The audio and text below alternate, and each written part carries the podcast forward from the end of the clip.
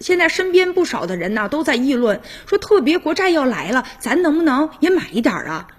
一万亿元特别国债现在呢也登上了微博的热搜了，很多人都很关心。哎，什么是特别国债呀？为什么要发行呢？咱们能不能买呀？而且是否值得买呢？现在业内人士啊给大家分析了一下啊，专业人士说了，这特别国债呢是服务于呢特定政策，支持呢特定项目需求，具有用途特定、规模大，而且期限长、政策灵活等等优势。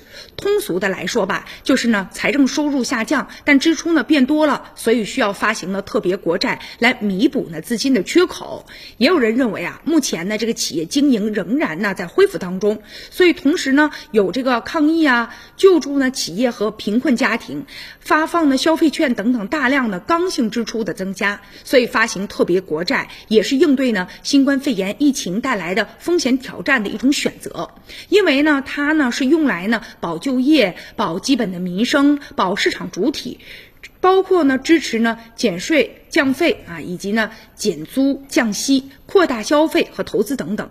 而这笔钱的用法也有特别的要求，那需要建立呢特殊的转移支付的机制，资金呢直达呢市县基层，直接呢就可以啊惠企利民了。也就是说呢，这一万亿元呢可以坐着直通车啊，咱们企业和老百姓可以收到呢实实在在的一些实惠了。